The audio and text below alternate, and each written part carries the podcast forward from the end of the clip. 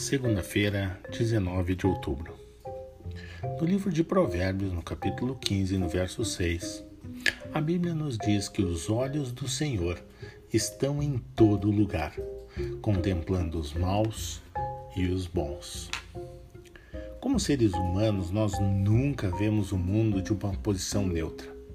Sempre e unicamente o vemos através de filtros que afetam a nossa maneira de interpretar e entender o mundo. Esse filtro é chamado de cosmovisão. E é sobre este tema que estamos tratando esta semana.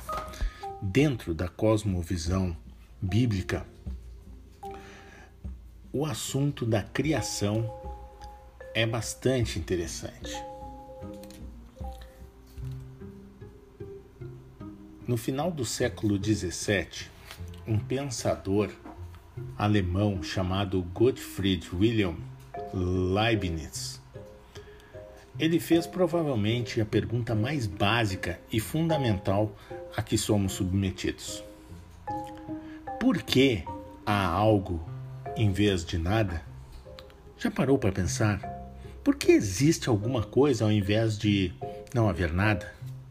Ou ao invés de haver nada? Realmente, nós poderíamos nos aprofundar e, quem sabe, discutir e lembrar de alguns conceitos e algumas ideias, como o princípio da razão suficiente, onde cada objeto no universo tem uma causa ou uma explicação que justifique porque cada detalhe é da maneira que é. E isso então levaria a uma cadeia de casualidades e explicações associadas. Mas não vamos nos deparar com argumentos ou pensamentos humanos. Ficaremos restritos à palavra de Deus. E é a ela que devemos olhar. De acordo com Gênesis 1 e no verso 1, Deus no princípio criou o céu e a terra. Já em Jó, no capítulo 1, nos versos 1 a 4, perdão, no livro de João, capítulo 1, versos 1 a 4, ele nos diz também que no princípio era o Verbo, o Verbo estava com Deus, o Verbo era Deus. Ele, o Verbo, estava no princípio com Deus, e todas as coisas foram feitas por ele, e sem ele nada do que foi feito se fez de acordo com Êxodo, capítulo 20, versos 8 a 11. Deus nos, nos dá um alerta, nos coloca uma lembrança, ele nos diz: lembra-te do dia do sábado para o santificar. Seis dias trabalharás e farás toda a tua obra, mas o sétimo dia é o sábado do Senhor teu Deus. Este é o quarto mandamento.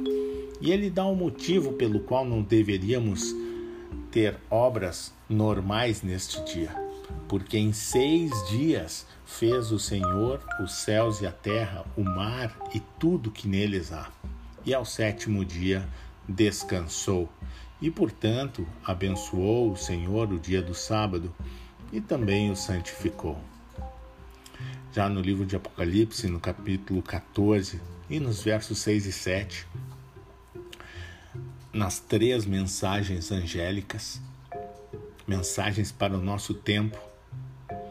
Um anjo voa pelo meio do céu e tem o evangelho eterno para proclamar aos que habitam sobre a terra. E a toda a nação, tribo, e língua e povo, e este anjo então diz o seguinte: Temei a Deus e dai-lhe glória, porque é vinda a hora do seu juízo. Adorai aquele que fez o céu e a terra e o mar e as fontes das águas. Não fica dúvidas quanto ao motivo da adoração. Lá no livro de Jó, capítulo 12, nos versos 7 a 10, Deus questiona Jó. Pergunta agora às animárias, e cada uma delas te ensinará. Pergunta às aves do céu, e elas te farão saber. Ou então fale, fala com a terra e ela te ensinará. Até os peixes do mar te contarão. Quem não entende por todas estas coisas que a mão do Senhor fez isto? Na sua mão está a alma de tudo quanto vive e o espírito de toda a carne humana. O que esses textos nos dizem é que a Bíblia ela não se perde em argumentos lógicos para embasar a existência de Deus. Ela simplesmente pressupõe a sua existência. E a partir da, da aceitação da existência de Deus, Deus como Criador, a Bíblia e toda a verdade revelada nas suas páginas então são abertas e descobertas. A doutrina da criação é fundamental para a educação cristã. É importante que, como cristãos, nós cremos é, que esta doutrina da criação, da criação em seis dias, é algo fundamental. Não não faz sentido a expiação, não faz sentido a cruz, não faz sentido ressurreição ou mesmo a segunda vida, a segunda vinda, né? se, se não considerarmos a realidade de Deus como sendo nosso Criador. Não haveria motivo para a nossa adoração. Criação e evolução são duas coisas incompatíveis. E cada dia mais nós vemos tentativas no mundo de tentar unir estas duas vertentes, digamos assim. Mas não há como. É difícil imaginar um ensino mais contrário à Bíblia e à fé cristã em geral do que a evolução.